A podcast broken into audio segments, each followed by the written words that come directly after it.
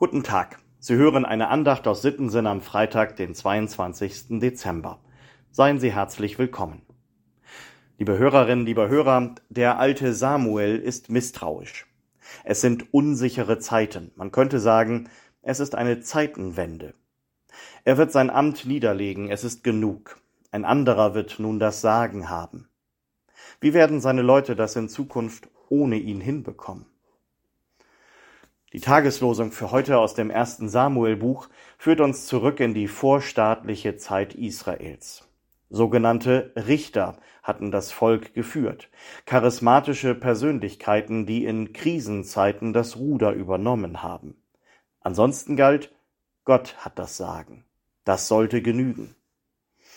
Aber vielen reichte das nicht mehr. Sie wollten einen König. Samuel ist der letzte Richter. Dem Königtum steht er skeptisch gegenüber, so wie Gott selbst auch. Beide geben sie schließlich dem Wunsch des Volkes nach.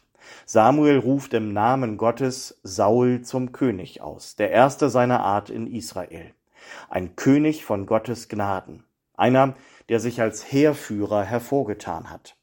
Aber würde er auch ein guter Herrscher sein? Würde er dem Willen Gottes gehorchen? Und das Volk auch? Wie gesagt, Samuel ist da misstrauisch. Dass Gott die Israeliten einmal aus der Knechtschaft in Ägypten in die Freiheit geführt hatte, das hatten die meisten schon irgendwie vergessen. Ja, sie hatten Gott vergessen und handelten immer wieder gegen seinen Willen. Jetzt hält Samuel eine Abschiedsrede als Richter und wählt dabei mahnende Worte. Werdet ihr der Stimme des Herrn nicht gehorchen, so wird die Hand des Herrn gegen euch sein, wie gegen eure Väter. Das ist vielleicht nicht besonders pädagogisch wertvoll. Das ist negative Rhetorik. Normalerweise sollte ein Redner das vermeiden. Aber wie gesagt, es sind Wendezeiten. Da muss Klartext gesprochen werden. Und Samuel scheint zu ahnen, das wird schiefgehen. Ja, es wird so kommen.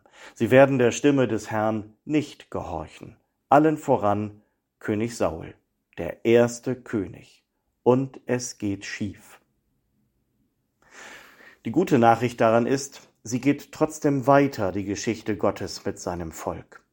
Schon in den 40 Jahren in der Wüste hatten sie immer wieder aufbegehrt, sogar einen eigenen Gott haben sie sich gemacht mit dem goldenen Kalb. Und doch lässt Gott sein Volk nicht im Stich, auch nicht in den neuen Zeiten. Auf Saul folgt ja dann David, der legendäre König. Auch einer mit Fehlern und Macken, aber eben auch einer, der bereit ist, auf Gottes Stimme zu hören. Und darauf liegt Segen. Das verspricht auch der Lehrtext für heute aus dem Jakobusbrief. Wer sich vertieft in das vollkommene Gesetz der Freiheit und dabei beharrt und ist nicht ein vergesslicher Hörer, sondern ein Täter, der wird selig sein in seinem Tun.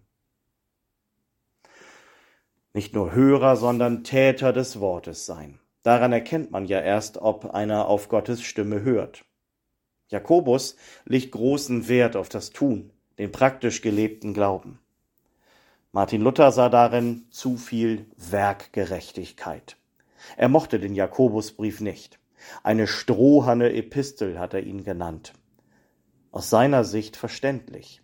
Luther lebte ja auch in Wendezeiten, Zeiten, in denen die Kirche nicht auf Gottes Stimme hörte und Geschäfte machte mit der Angst der Menschen. Sie sollten sich die Gnade Gottes erkaufen, sie sollten Leistung bringen.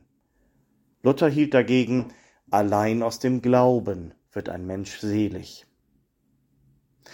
Aber daraus soll sich dann ja ganz natürlich ergeben, dass der Mensch auch sein Handeln ändert. Wie kann ich denn als Christ leben und meinen Bruder und meine Schwester verachten? Wie kann ich die Schwachen links liegen lassen? Wie kann mir das Leid in der Welt egal sein?